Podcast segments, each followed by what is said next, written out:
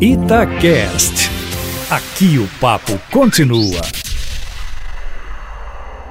Olha, se fosse outros tempos, essas denúncias feitas ontem pela deputada Joyce Hasselman na CPI mista do Congresso sobre o tal gabinete do ódio que estaria instalado no Palácio do Planalto, teria no mínimo balançado o governo de tal forma que hoje não se saberia o que poderia estar acontecendo no centro de comando político do país. Por mais de 12 horas, a ex-líder do governo no Congresso, ao que parece, desvendou um esquema brutal de difamação e de destruição de reputação de políticos políticos e possíveis adversários do governo, que não popou sequer figuras como a do vice-presidente da República, o general Hamilton Mourão, ou o deputado o delegado Valdir, também ex-líder do governo na Câmara, de forma que a explanação da deputada Joyce Hasselmann foi o que se poderia dizer, em outros tempos, de demolidora, de arrasa quarteirão. A ex-líder, que tinha autoridade, inclusive, por ter convivido com a intimidade do poder nesse quase um ano em que foi líder do presidente Bolsonaro no Congresso, não fez apenas um relato de de palavras soltas ao vento. Ela montou um PowerPoint,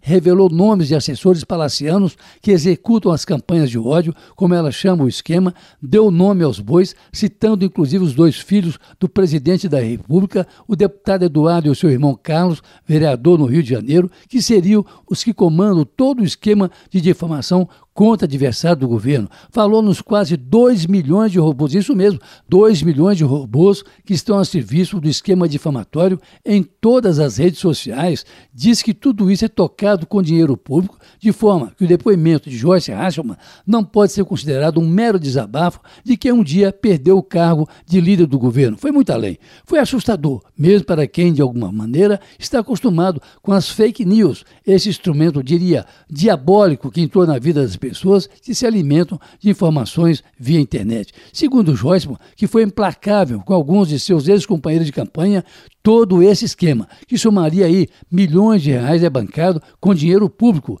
Ela citou nominalmente três assessores da presidência que estão nesse esquema, de forma que dificilmente o depoimento da ex-líder no Congresso deixará de causar algum estrago no governo. A despeito de ontem mesmo, o presidente Jair Bolsonaro ter minimizado o episódio dizendo abre aspas, que tem gente idiota que acredita nisso, são simplesmente idiotas, fecha aspas. Ora, Kátia Eustáquio, o depoimento da deputada não deveria ser subestimado assim não. De qualquer forma, o resultado dessa CPI deverá ser encaminhado ao Ministério Público ao seu final e provavelmente deverá chegar ao Tribunal Superior Eleitoral, que também vem investigando a ação das fake news na campanha eleitoral do ano passado. Agora, a deputada vai ter que provar, evidentemente, tudo isso. Mas voltando aqui para para Minas Gerais. Só para lembrar que, como eu disse aqui ontem, o projeto de venda de recebíveis da Codemig passaria com facilidade pela Assembleia, como passou, por unanimidade, mas que isso não significa que o governo terá condições de pagar o 13º salário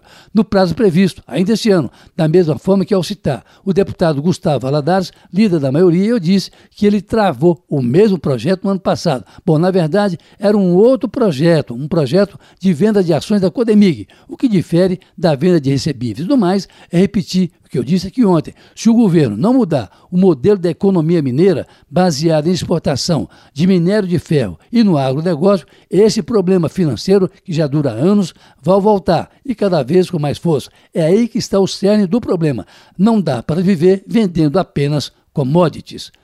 Carlos Lindenberg, para a Rádio Itatiaia.